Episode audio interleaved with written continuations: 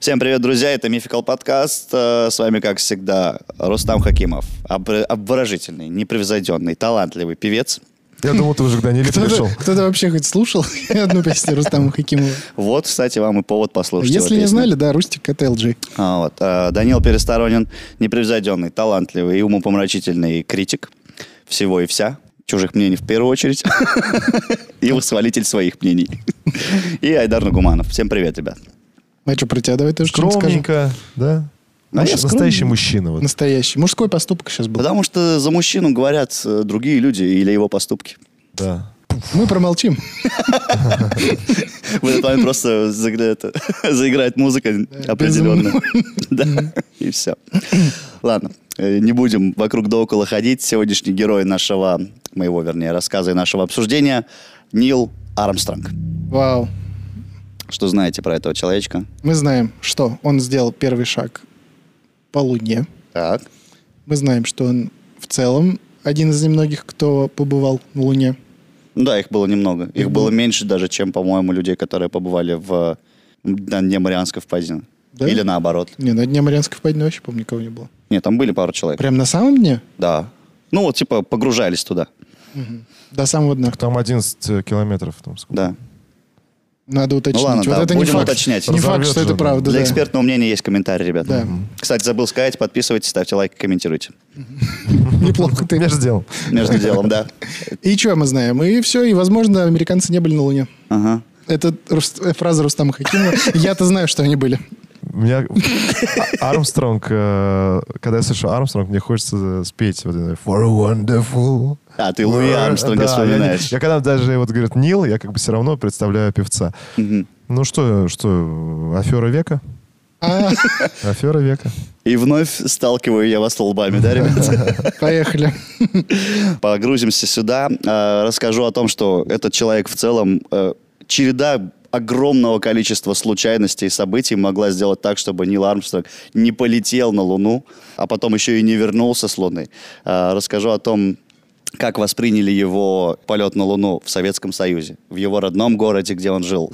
И вообще ну, о том, чем жил этот человек, как он развивался и, и о его мечте. Смело можно заваривать вкусный чай, сделать пару бутербродиков.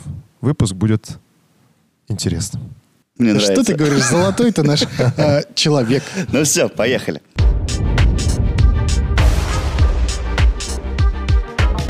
Нил Олден Армстронг. Американский астронавт, летчик-испытатель, первый человек, ступивший на Луну. Пока, все Пока по все твоим... правильно. Да. Пока все правильно. Родился он 5 августа 1930 года. А, Отец его работал аудитором, и семья из-за этого часто переезжала из города в город.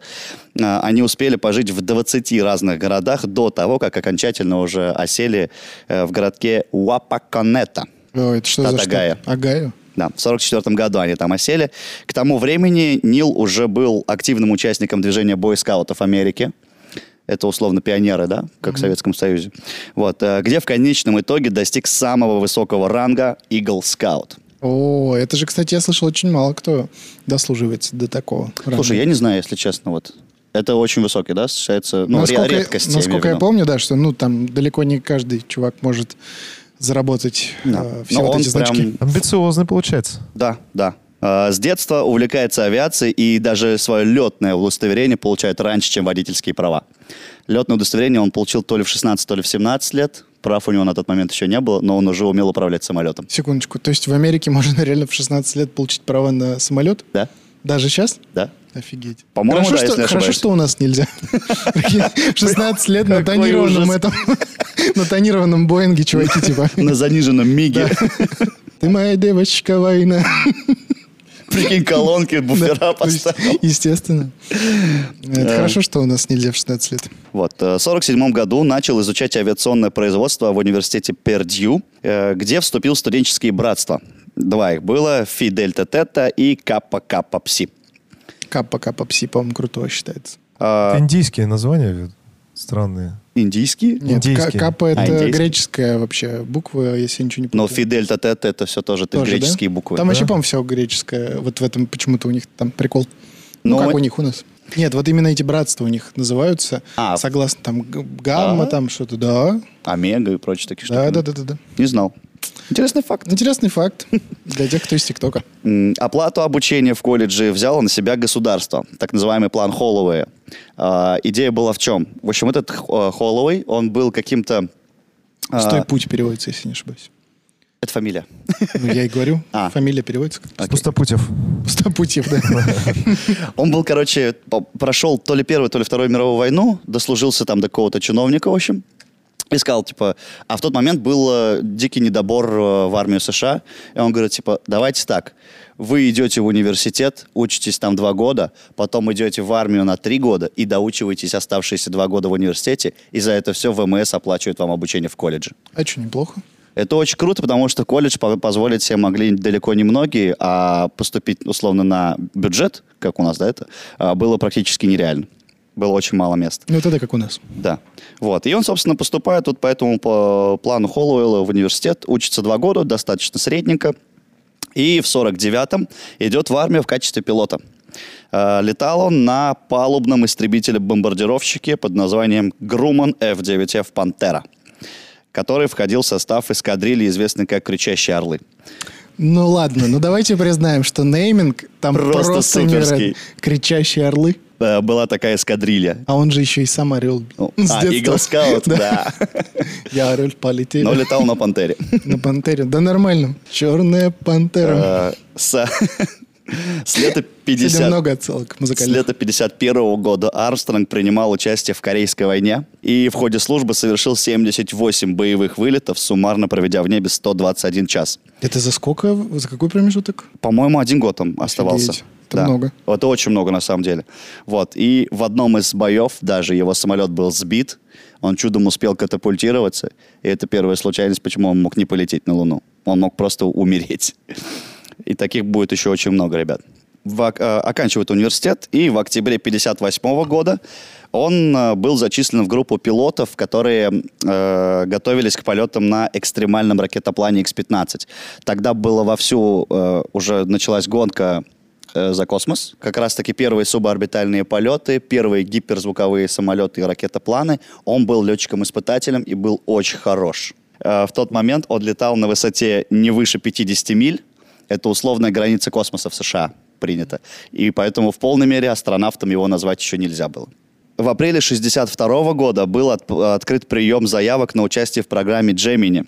Для Армстронга это был как раз-таки шанс наконец оказаться в космосе. Это была космическая программа. Однако будущий астронавт чуть было не упустил этот шанс. А, как было дело? Он пришел со своей заявкой в НАСА, приходит, говорит, я хочу быть вот в Gemini. Они такие, молодец, прием заявок неделю назад окончен. Он опоздал на неделю, и если бы не его друг, который уже работал там, Ди- э, звали его Дик Кей, а, Дик Дэй, вот, э, он бы и не попал, потому что друг... Переводить не будем. Будем. Ужас. А, потому что друг взял его заявку и незаметно всунул в общую стопку с э, Как в- претендентами. в турнире трех волшебников. Типа того. Чувак-то он хороший был, несмотря на имя, да? Ну да. Да. А, в сентябре Армстронгу позвонил руководитель бюро астронавтов и предложил участвовать в проекте. Нил, естественно, не раздумывая, ответил, что согласен.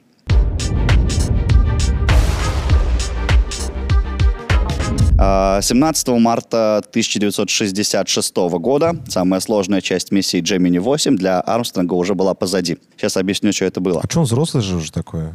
Ему уже 36. Да. Ну, Нормально, 36. да? Да. Для, А Для таких- космонавта? Ну, для вот этих перегрузок там. Ну, конечно, раз таки это самый возраст. скажу, что это уже ты так, ты каждую пятницу перезагружаешься там. Неплохие перегрузки у меня испытываешь. обычное давление уже дает о себе знать. Не, но пилоты-истребители, тем более пилоты-испытатели, а у них соответствующая физическая подготовка, и в 36 он был очень хорош. Ну, имя до обслуживания. Рассвет сил, как Конечно. Карлсон. Да-да-да. Так вот, миссия Gemini 8. Э, Армстронг с коллегой смогли осуществить первую в истории стыковку двух космических кораблей. Однако полет чуть было не обернулся трагедией. А, секундочку, это Да. вручную, что ли, делалось? Нет, это было автоматически, просто это было на высоте около 50 миль. Но там надо- должен быть пилот все равно присутствовать, Конечно, да? конечно. В общем, они, короче, состыковались с э, другим аппаратом, и в их аппарате случайно включился какой-то двигатель. И вся вот эта связка двух кораблей начала вращаться. Фак. Там э, они такие, типа, так, все, стоять надо, отсоединяться. Они отсоединились, если мы знаем физику, масса стала легче, масса стала меньше, и они начали еще быстрее вращаться колоссальные перегрузки, он на грани потери сознания, э, каким-то ум, э, чудом умудряется включить ручное управление и включить да, другой, другой двигатель и стабилизироваться. Но, тем не менее, проект признали успешным, потому что стыковка все-таки произошла, пусть и с э, погрешностями. И ну, это... Орел, одним словом, орел. И всего в итоге он поучаствовал в трех проектах Gemini и зарекомендовал себя как достойный астронавт. К тому же сама вот эта программа Gemini э, в ходе которой были отработаны многие техники работы в космосе, она легла в основу как раз-таки следующей программы, уже более амбициозной, куда пригласили и Армстронга. А это был программа «Аполлон. Полет на Луну».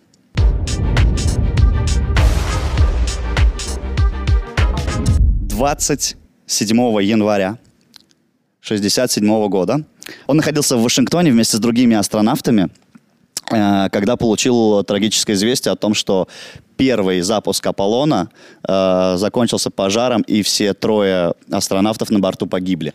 А, я только сейчас понял. Он же не первый, кто... Не первый должен... на Аполлоне. Они же должны были лететь, там другие чуваки. А он летел на Аполлоне 11, угу. чтобы вы понимали, а это была первая миссия Аполлона. Я думал, Аполлон 2. Вот, э, естественно... Это сколько народу погибло, прежде чем... Нет, там погибли не все. Угу. Просто некоторые э, а отменяли... первая половина они все втроем погибли, да? да? все угу. втроем. Там экипаж из трех человек. Тут а, там случился пожар, они сгорели. Естественно, для всех это шок, потому что они такие, так мы следующие. Мы сейчас на этом полетим тоже. Тот вечер, говорят, они провели в баре, бухали, обсуждали вот это все дело. Прикиньте, как это давит. Ты это же очень, очень долго давит. готовишься. Жесть. Это так, ну, типа, ты первый в мире, кто должен полететь. Ну, условно, ты один из претендентов, угу. на кто должен полететь. И ты понимаешь, что первые чуваки, которые должны быть сгорели. уже на Луне, они сгорели. Заживо там. Уф как это А там же от э, любой практически неисправности, любого не, нештатной ситуации все вообще капец. все что угодно, потому что первопроходцы, по сути, в этом всем ну, деле. Да. И говорят, в ту же, ну там, ну, незадолго после этого э, их собрал как раз-таки вот этот э, их руководитель астронавтов, вот э, всех вот этих ребят, основных претендентов, плюс ветеранов э, астронавтов, э, собрал их там что-то в районе 20, по-моему, человек было в комнате, и он такой, ребят, э, люди, которые в итоге высадятся на Луну, сейчас находятся в этой комнате. И в этот момент это было самое давящее чувство, которое они испытывали в тот момент. Могу себе представить. Да. Но также в этой комнате находится потенциальный... Э, Герой. И сгоревший человек. И сгоревший человек, да. да. После официального объявления НАСА о том, кто войдет все-таки в состав лунных миссий, астронавтам предстояли еще годы тренировок, если уж быть точным, два с половиной года. В ходе подготовки лунной программы американские инженеры э, были во многом вот, первопроходцами как раз-таки в ряде технических решений. И зачастую э, специалистам НАСА приходилось идти на риск э, на вот этих малых суборбитальных полетах. Пускай лучше здесь, на Земле, это нештатную ситуацию отработаем, чем она будет там в космосе. И иногда, вот даже один был случай, когда он, опять же, в последний момент избежал гибели, катапультировавшись со своего аппарата, и потом уже расчеты и исследования помогли понять, что если бы он на полсекунды задержался, он бы точно погиб, потому что парашют был бы, ну, не успел бы раскрыться просто. Охренеть. А он, причем, ну, просто прикусил себе язык. Все, очень, очень легко отделался. А почему? Ну, видимо, из-за какого-то там рывка, либо парашютного, либо вот от катапультирования, ну, прикусился А, типа момент. единственное, как сказать, повреждение, которое... Да, единственная травма, которую он получил, А, я думал, язык. он типа начал терять сознание и прикусил язык, чтобы не потерять его. Нет, нет, это все, следствие. Все, окей, окей. Да.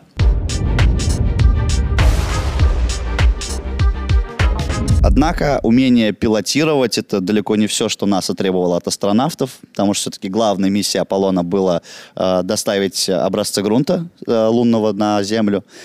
И вот казалось бы, ну, это же подними камень, от, отнеси в модуль, да? Но вот чтобы это все сделать, они по несколько часов проводили в Техасской пустыне, изучая, как один камень отличается от другого, геологические породы и прочее, прочее, прочее. Там же разные надо камни собрать. Конечно, конечно. Вот. И вдобавок к, к таким познаниям астронавтам еще было необходимо идеально знать полетный план, а он на секундочку занимает 315 страниц. Вот, они должны были его на зубок знать. И там прям по действиям все, что надо, да? зачем сделать. Он, кстати, сейчас даже, по-моему, лежит в открытом доступе. Это всего можно найти, скачать, посмотреть, что там было. Может, приложим ссылочку? Если найдем, обязательно. Хорошо. Также, помимо колоссальных перегрузок, э, многие из астронавтов сталкиваются с так называемой космической болезнью. Она очень похожа на морскую болезнь, то есть тошнит людей от э, пере, вот этих переворачиваний, э, нагрузок и прочее. Но, к счастью, астронавты с этим не столкнулись, чему Армстронг был безумно рад, потому что в детстве его часто укачивало, тошнило, и это продолжалось даже на э, тренировках вот в симуляторе. Кстати говоря, это намного тяжелее переносится, чем морская болезнь. Возможно, Космическая да. болезнь, да. Вот, то есть, опять же, он не проходил по техническим, по физическим данным, он mm-hmm. не должен был лететь. Вот. Э, за несколько дней до исторического запуска Армстронг, Олдрин и Коллинз, это вот весь экипаж, были помещены в предполетный карантин. Основанием стало то, что до них вот э, должен был запуститься Аполлон-9, но запуск пришлось перенести, потому что один из астронавтов заболел такой тупняк произошел, а из-за этого несколько дней отсрочки, а это простое, миллионы долларов. миллионы долларов и прочее, да. И в итоге доступ к участникам Аполлона-11 был строго ограничен, естественно. Это прям узкий круг э, специалистов НАСА. Э, даже э, семьи не всегда пускали, если вдруг какая-то, ну, недомогание или какой-то внешние признаки каких-то болезней, сразу не пускали. И во время пресс-конференции перед полетом астронавты находились в специальной пластиковой будке в 15 метрах от журналистов. То есть их ограждали вообще максимально от любой заразы, которая могла быть. И более того, нарушить карантин не позволили даже президенту США. Ричард Никсон пригласил их на обед за день до запуска, однако глава Белого дома был вынужден ограничиться лишь телеграммой и телефонным звонком. Если ну, логично было бы, блин, обидно, что они... Сколько они там провели в карантине? По-моему, около недели или до 10 дней, по-моему. Ну, пипец, с женой даже не увидишься, а тут Никсон с соплями. На самом деле, Никсон вообще как будто вообще в хер не ставили в этой стране. Он был самым таким пофиг президентом. Я еще потом про него расскажу.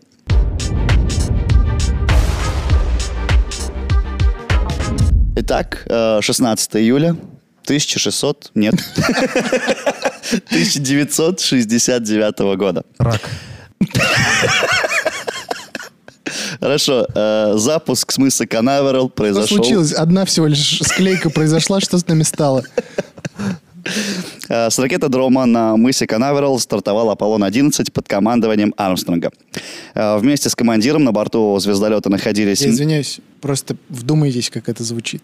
Капитан космического корабля. Звездолета. Звездолет. Ну, космический корабль, звездолет. Да. С плазмопушкой. Как это звучит шикарно. С ним, значит, вместе полетели Майкл Коллинс и Баз Олдрин. Собственно, вся команда. Базлайтер. Гарри Олдман. Я, я ждал этого. Когда готовился, думаю, будет шутка про Базлайтера. Это не шутка, просто сказал. Окей, вырвалось. Угу. Значит, спустя около сотни часов полета на орбите Луны произошло отсоединение посадочного модуля. С Олдрином и Армстронгом на борту а Коллинс остался ждать их на орбите Луны. То есть он даже не... Не, он не побывал на Луне. Капец. Вот он нас... Ну, кто-то должен был остаться, чтобы их принять потом. Прикиньте, как в Советском Союзе психовали. Советский Союз же тоже участвовал в гонке на Луну. Но что-то там не получилось. Да, что По деньгам, по-моему, вот после на вот этот первый полет Гагарина очень много денег потратили. И на лунную миссию уже ну, не вывозили финансово слышал такую информацию? Или ты скажешь еще это? Я расскажу еще про это. А, извини. Но я не расскажу про нашу миссию, я расскажу про то, как э, он побывал в Советском Союзе. Хорошо. Они, значит, отсоединились и спокойненько э, прилунились в море спокойствия. Есть такое море. Прилунились. Оно без воды, не переживай, оно просто так называется. Море спокойствия Я на не Луне. переживаю, ну назвали. Ты просто так удивился? Море спокойствия. Море на а Луне? Почему, почему так назвали? Я не знаю. Ну, просто выемка такая, как море. Да, но на, вот если ты посмотришь на это Луну... Не кратер. Это не кратер, это такая большая, самая большая впадина. Mm. На Луне она немножко темнее, чем остальная часть Луны. Mm. Перед Очень... высадкой на поверхность произошла вновь внештатная ситуация. А, нарастающее в топливопроводе корабля давление едва не привело к взрыву. Слава богу, они все там починили, все быстренько устранили и уже открыли люк. И здесь существует э, несколько версий, э, почему именно Армстронг должен был быть первым человеком, который ступит на Луну. По одной версии, НАСА не переживала, что он, типа, возгордится вот таким своим достижением, и на его, типа, самомнение это никак не отразится, поэтому, типа, он должен быть. По типа друг... спокойный чувак был. Да, он был вообще мега скромный. Он вообще никогда, даже впоследствии, как бы к этому ну, затронули, он после этого никогда не акцентировал внимание на том, что он первый. Он всегда говорил, что это техническая большая команда, которая все вот это, все это мы вместе, типа. Знаешь, что прикольно? Что они удивительно похожи по характеру с Гагарином. Вот да, я тоже сейчас слава. А они даже мысли. внешне похожи, у нас фотографии, ребят, появляются. Они очень похожи на самом деле. Вот. По другой э, версии, первый шаг на Луне должен был сделать э, именно командир экипажа, так как главный, и он ответственный за все это.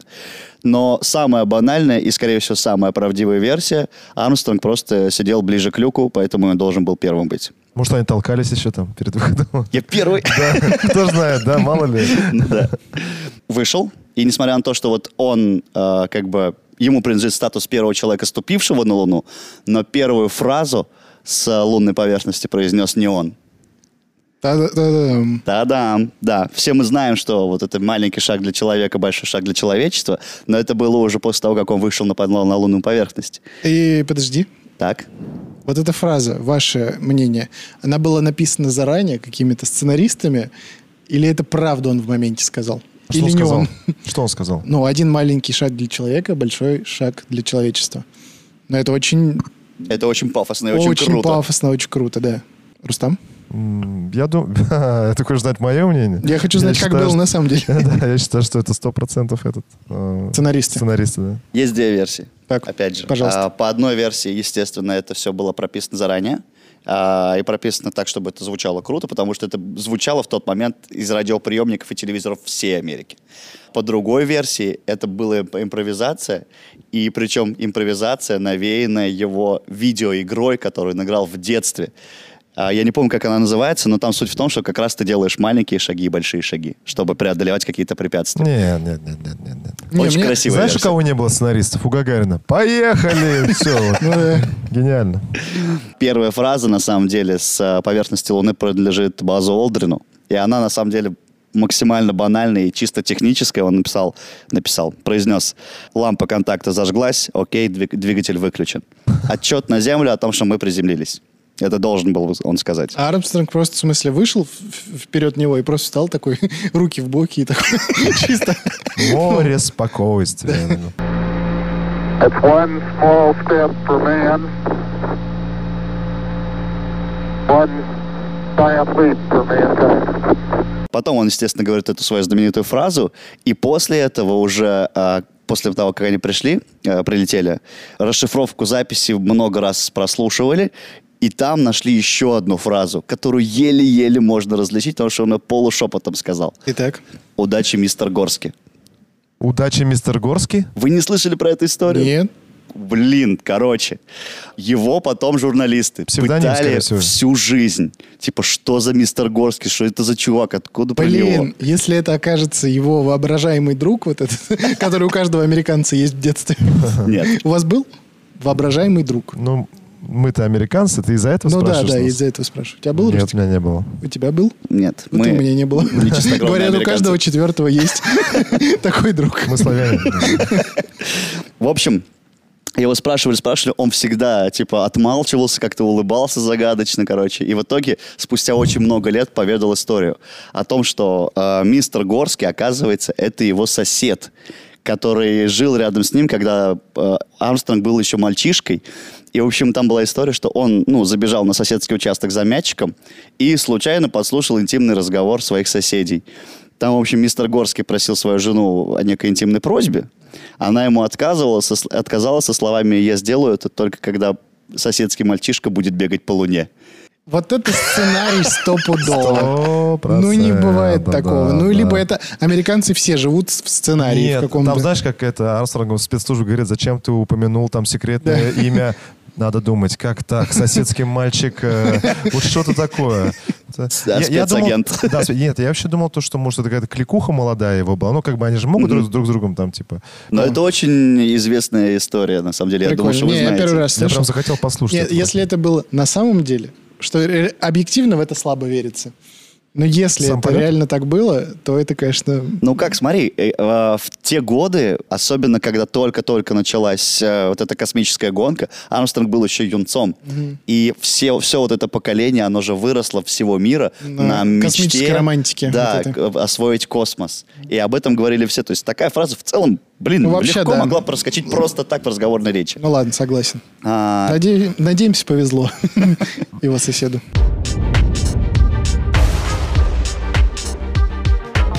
А теперь, собственно, лунная фотосессия, которая состоялась. И, э, что удивительно, фоткал все Армстронг. И ни на одной практически фотографии с Луны нет Армстронга, потому что он фотограф. На всех э, фотографиях, которые вот с того полета, на них запечатлен Баз Олдрин, и он там как главная звезда, получается.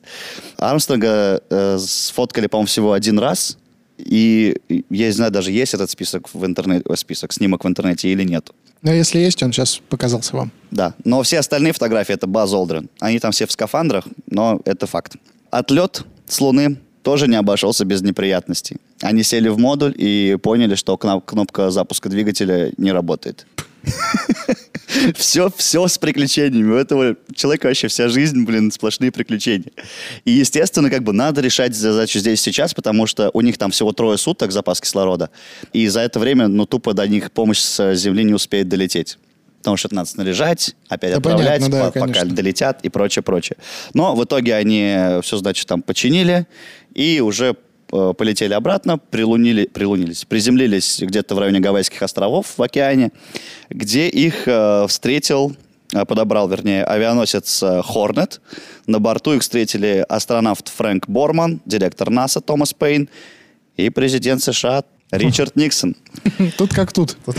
Все дела отменил. Но, опять же, я говорю, его не вставили ни во что, потому что он общался с ними через окно карантинного фургона. Его опять не пустили. Они постоянно думали, что у него какая-то хворь, да? Не, ну, может, они думали, что какая-то там космическая есть зараза, еще что-то. Может быть, да, может, наоборот, его а, защищали. То есть тут непонятно. Но Либо правда у него что-то. Даже вот фотография, ребят, как он общается с ними через окно этого фургона. Позже астронавты совершают торжественный проезд по каньону героев. Это часть Нью-Йоркского Бродвея. Ну, там за окошком мы видели ее. Да, да, да, да. Каждый день вот Русик ходит на... Люблю, кстати, эти места. Любишь, да? Да, это особый, особая часть Бродвея, где проводятся парады в честь каких-то исключительных э, событий. То есть там окончание Второй мировой войны, статуя свободы. Вот, а вот эта фотка не оттуда, где морячок целует девушку? Но, да? по-моему, Скорее всего, мне да. кажется, да. Потому мне что кажется, это оттуда. же парад был. Да, парад в честь победы. Да. На родине Армстронга. В честь окончания войны, давай так. Да. Да, своими правильно говорите. Тут вроде тут все. На родине Армстронга э, в том самом, в том самом городке Уапаканета, штат Агая, там проживало всего 7 тысяч человек. Естественно, как только они узнали, что их земляк стал первым человеком, который покорил другое небесное тело, это просто его сделало главной достопримечательностью. И на въезде в город даже установили специальную табличку, типа это родина человека, первого человека, побывавшего на Луне. Вот у нас тоже есть фотки, ребят.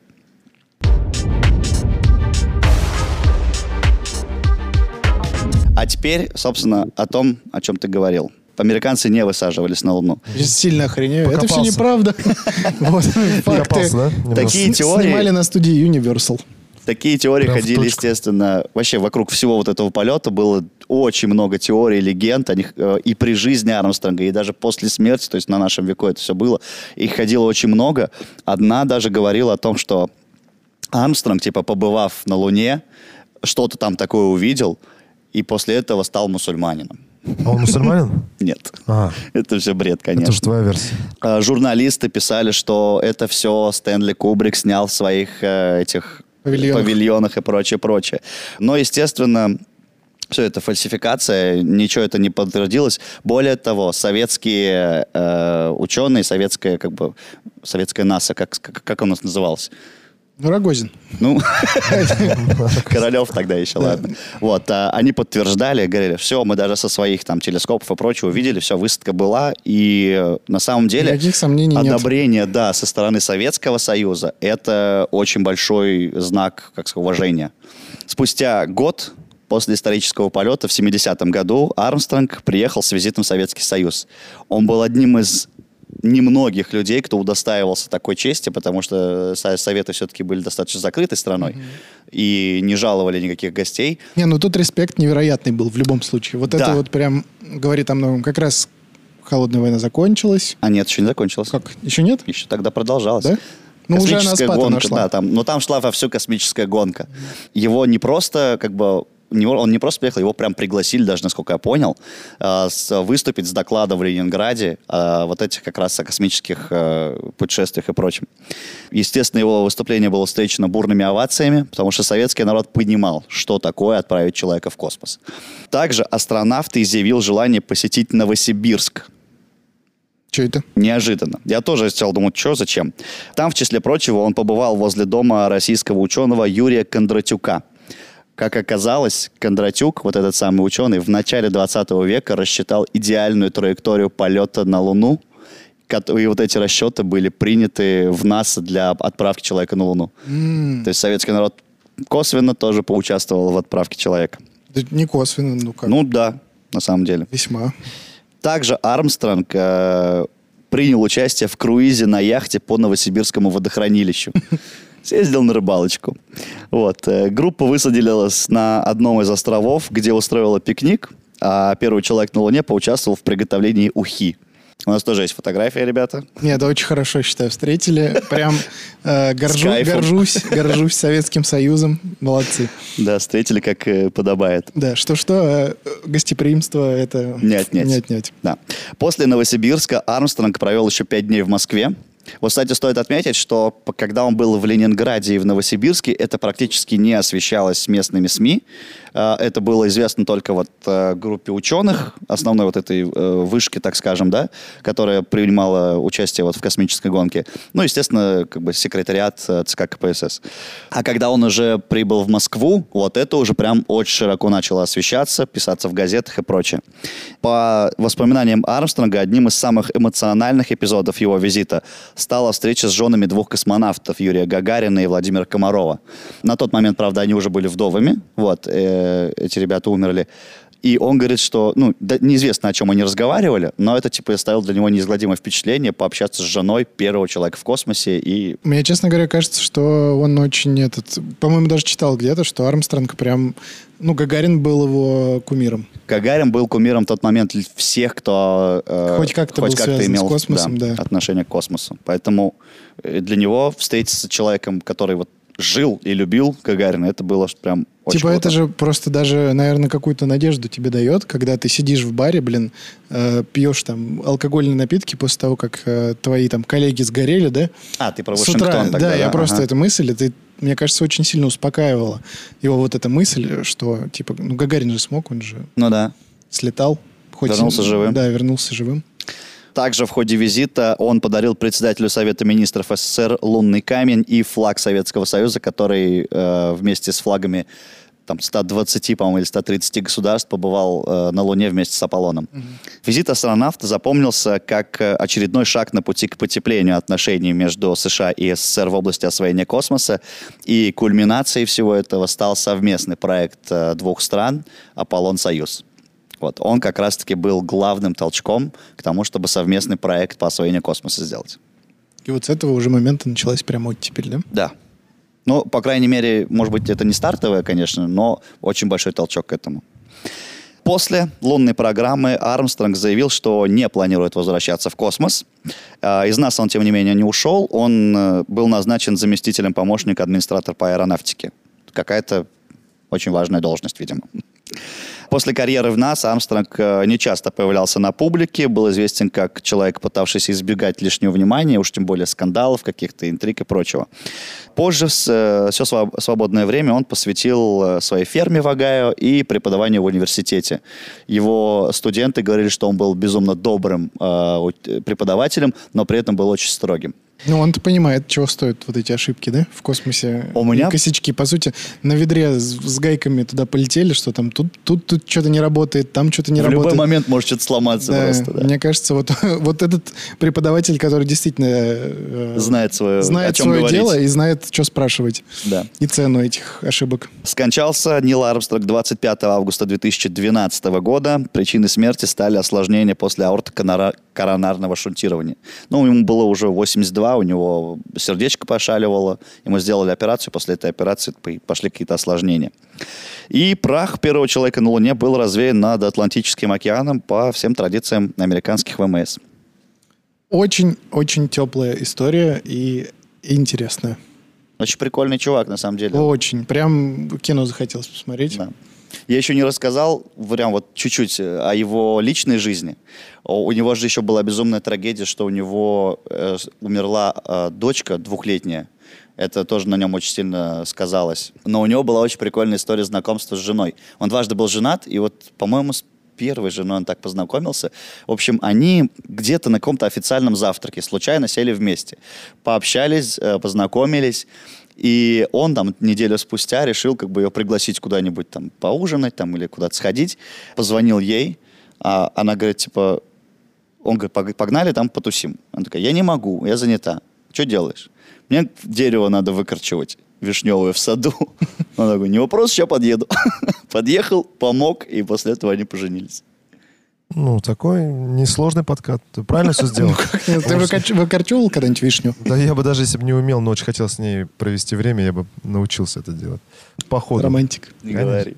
Скоро в космос полетит. Я что хочу сказать. Э, приятно, когда хорошие Э, люди э, ну, становятся историческими фигурами, которые добились чего-то благодаря своему усердию, амбициям и так далее. То есть есть же примеры, когда плохие люди, вот как мы карты Таро рассматривали, ну, там достаточно мерзкий человек, но он все-таки тоже исторически зафиксировался, да, в ленте времени, так скажем, да. И вот когда мы обсуждаем именно вот, вот как сейчас Армстронга, ну, приятно, приятно, что как надежда, что ли, есть в том, что не только подонки могут быть известными личностями. Романтика, космос. Шикарно вообще. Кайф. Просто супер.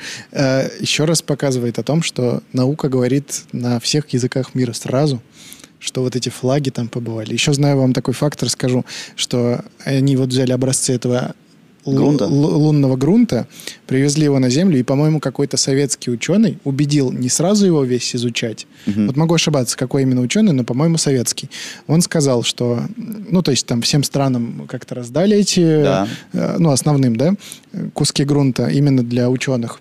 И он прям убедил, что сказал, ребята, давайте мы его весь сейчас не будем придавать вот этим экспериментам, а часть заморозим, потому что технологии скакнут вперед, мы, мы разморозим этот грунт и сможем какие-то получить новые данные. И если я не ошибаюсь, в 2018 или 2019 году какую-то часть грунта разморозили, начали изучать и, и получили еще больше информации, э, как он и завещал. Вот. Прикольно. И, и китайцы сейчас вот отправляются, насколько я знаю, в 24-м или в 25-м году у них есть миссия, они полетят на обратную сторону Луны. Не люди, на темную. а да, на темную сторону Луны и высадят там э, космический Роботов. аппарат, да. Луноходы. И будут что-то там изучать. Трансформеров, видимо. Видимо, да, но э, это очень интересно, потому что какой-то, по-моему, только советский один космический аппарат долетал и там что-то смотрел, и там есть какая-то даже типа хижина, ну что-то, какие-то, есть снимок, который очень похож на хижину, вот, и будет очень интересно, будем наблюдать за всем этим. На самом деле, вот после вот этих э, миссий Аполлона очень ослаб интерес вообще людей к Луне почему-то. Ну очень как странно. почему? Там ничего делать. Неужели нельзя как-то это все использовать? Это стоит все очень дорого. Все эти космические... Ну, думаю, все-таки из-за денег, да? Очень дорого, очередь. ну и как бы, ну, взяли образцы. В целом мы половину-то Луны, даже большую половину мы ее видим. Угу. И, ну, исходя из э, вот этих вот э, образцов, которые мы получили с лунного грунта, ну, в целом она нам пока не интересна. В этом смысле Марс почему больше привлекает внимание? К нему вот да, Марс вопрос... привлекает. Э, в том плане, что мы там не были. Там да. не было человека там была когда-то вода, угу. и в какой-то там в очень э, фантастической теории в целом его можно сделать обитаемым. Колонизировать. Но, опять же, да, вот э, спутник Сатурна, вот сейчас бы не наврать, насколько я понимаю, он больше подходит. Европа? Европа, да. Европа и еще один есть Не знаю. Ну, ладно. Только Европу знаю. Напишите в комментах, вылетело из головы. Вот, Европа в целом-то вроде как... Ну, они плюс-минус. Э, при равных усилиях их можно сделать э, обитаемыми. обитаемыми, да. Ну, блин, Марс тоже очень интересно. Капец, как интересно. Не знаю, Луна просто о многом может рассказать об истории нашей планеты. Да, да. Ну, и, я говорю же, вот в целом мы ее с Земли очень хорошо видим. Но мы не можем с Земли провести тектонические исследования. А тектонические исследования очень сложно в космосе проводить. Вот этот вот космический бур, ой, не космический, ну, как сказать, бур при низкой вот этой гравитации, собрать его здесь, доставить туда, чтобы он там еще очень хорошо работал, это прям очень дорого. Еще мы не можем такого придумать. Ну да. Но будем ждать. Э, Мификал подкаст «Будущее». С надеждой э, мечтайте, дерзайте, мечтайте, да. творите. Космос — это всегда романтика. Да. Возможно, нас сейчас слушает или смотрит кто-то из первых колонизаторов Марса. Вполне возможно. Данил Пересторонин. Ну да, действительно, Данил Пересторонин. Рустам Хакимов, Айдар Нугуманов. Будьте романтиками. Пока. А так миленько.